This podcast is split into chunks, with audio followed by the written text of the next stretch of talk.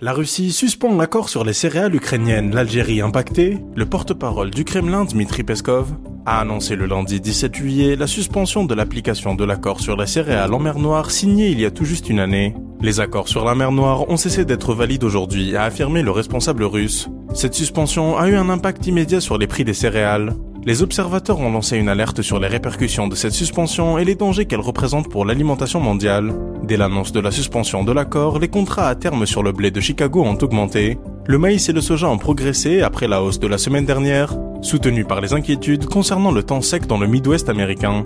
Le blé le plus actif du Chicago Board of Trade a également augmenté. Ces augmentations risquent d'être plus importantes dans le cas où la Russie ne revient pas sur sa décision. Les pays importateurs de blé, tels que l'Algérie, subiront donc de plein fouet une nouvelle crise alimentaire. Cependant, pour l'Algérie, la forte augmentation de sa rente gazière et pétrolière devrait permettre de faire face à la hausse de la facture de blé.